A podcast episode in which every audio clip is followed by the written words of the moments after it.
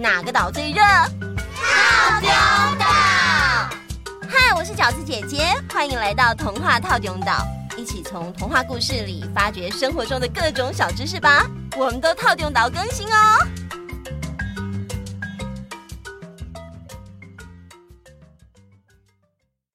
饺子姐姐，小当家哥哥。某某，哎，我跟你们说，嗯、我表哥养了一只黄金猎犬，全身圆圆毛毛的，好可爱 哦。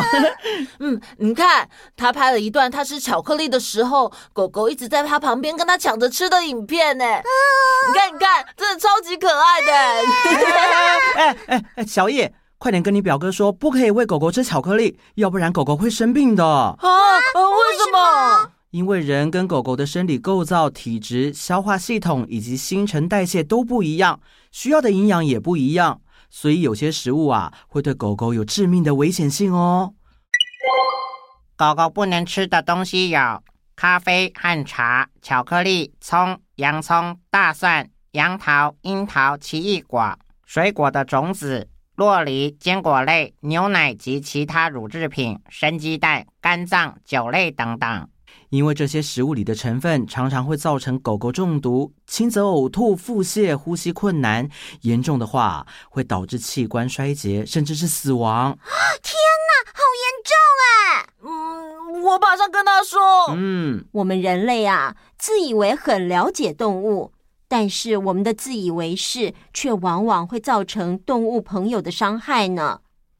哎，这让我想到了一个有关会跟动物沟通的医生的经典故事啊！我知道，是不是曾经被多次翻拍成电影的杜立德医生？没错，没错。这位作者修洛夫廷会开始写有关动物的故事，是因为啊，他在一九一五年曾经参加过第一次世界大战。在服役的时候，他看到战马受了伤，却没有办法像人一样得到救治，只能静静的等待死亡。这让他感到好难过哦，所以呀，才会让他开始想写这一系列的作品。诶，第一次世界大战应该已经二十世纪了吧？用的不是战车吗？怎么会骑马呢？因为战车，也就是现在的坦克车，是在第二年，也就是一九一六年才发明的，所以当时打仗的时候，普遍都还使用战马。哦，原来如此。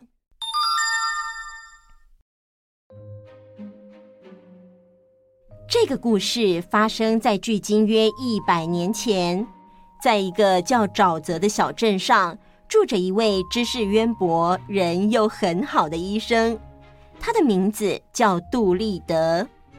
彬彬有礼的杜立德医生是一位非常注重生命的人，应该说他更在乎动物，因为他觉得人会说话，会告诉别人他哪里不舒服，但是啊，动物却不能，所以他总是花更多心思在动物身上。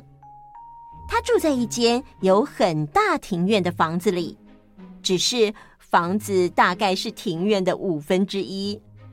他养了好多动物哦，嗯，应该说是有好多动物自己会跑来他家里住，因为啊，不管任何动物到他家里的任何一个地方住下来，他都非常欢迎。像是在他的钢琴里住着小白鼠，在橱柜里住着小松鼠，在地窖里还住着一只刺猬呢。这么多动物当中，他最喜欢的是鸭子嘎嘎、小狗旺财、小猪扣扣，以及鹦鹉波利，还有猫头鹰图图。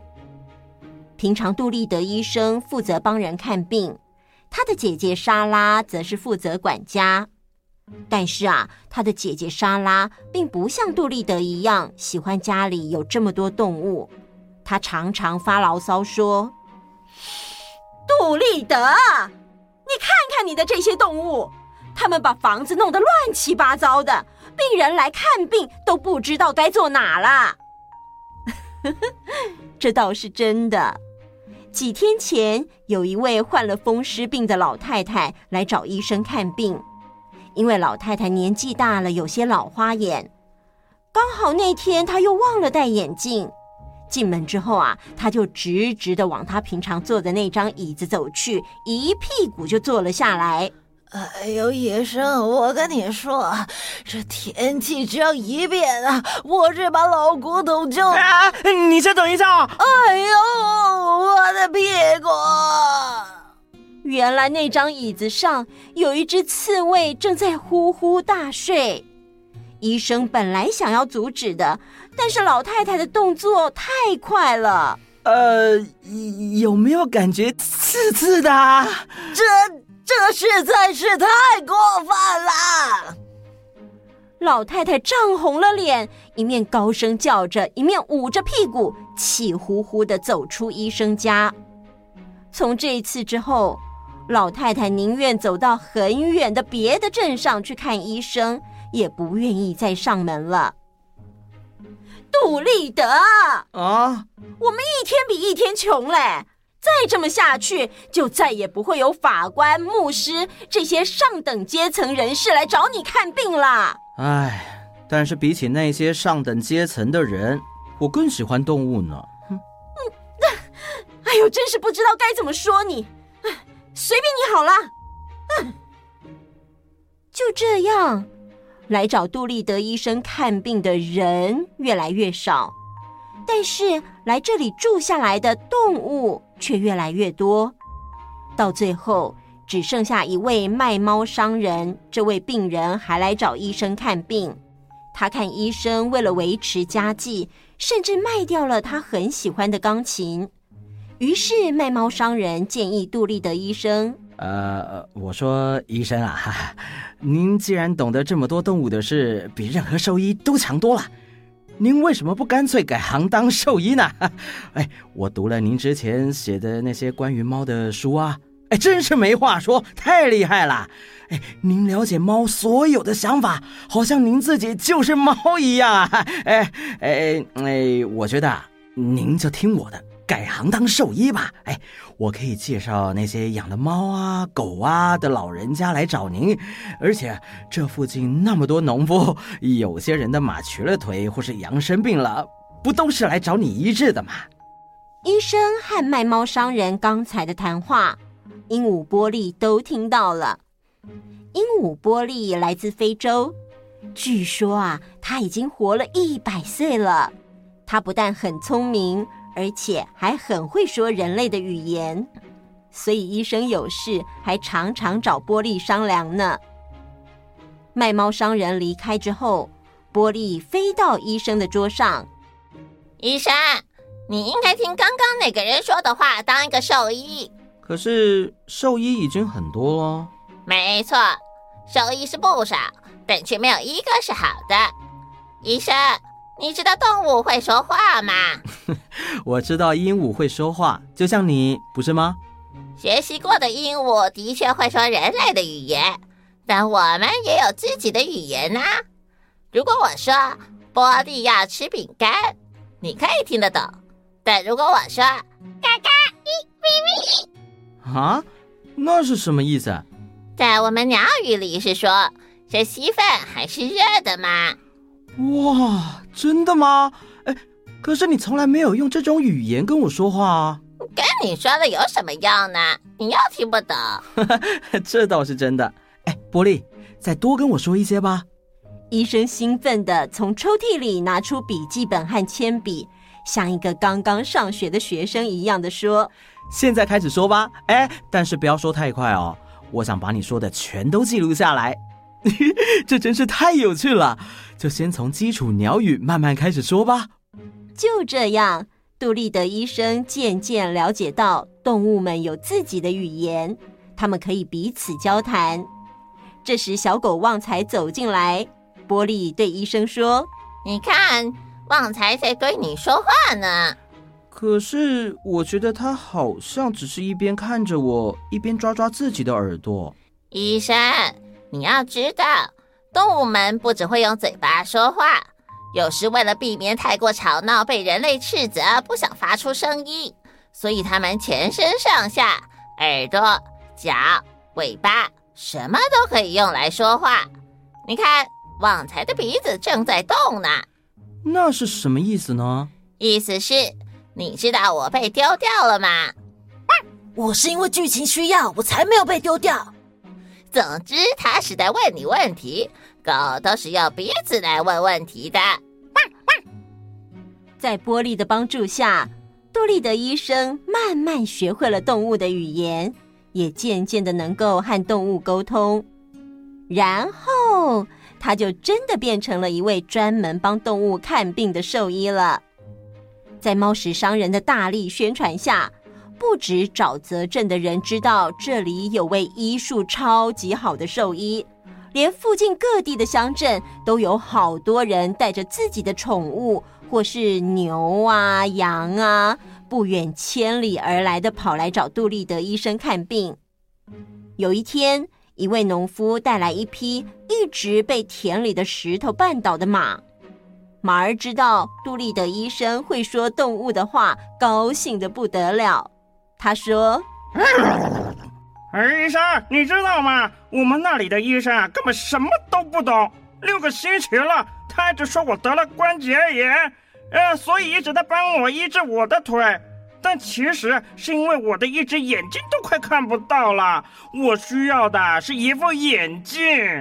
真是的，马为什么就不能像人一样戴眼镜呢？我想告诉他。”可是他又听不懂我说什么。好的，没问题，我马上就帮你配一副眼镜。我想要一副绿色镜片的眼镜，这样在大太阳下耕田的时候，我的眼睛就不会睁不开了。嗯，你说的没错。好，我就帮你配一副有绿色镜片的眼镜。谢谢你，医生。自从马儿带了杜立德医生帮他配的又大又漂亮的绿色镜片眼镜之后，他耕田时再也不会被田里的石头绊倒，而且啊，因为看东西看得好清楚，所以耕田的速度就更快了。所有来让杜立德医生看病的动物，一知道医生会说动物的语言，都因为可以马上告诉医生自己哪里不舒服。所以医生都能对症下药，可以说是药到病除啊！没多久，杜立德医生在动物界就已经是偶像级的人物了。那些被医生医治好的动物，一传十，十传百的到处宣传着。那间有大花园的房子里住着一位很厉害的医生哦。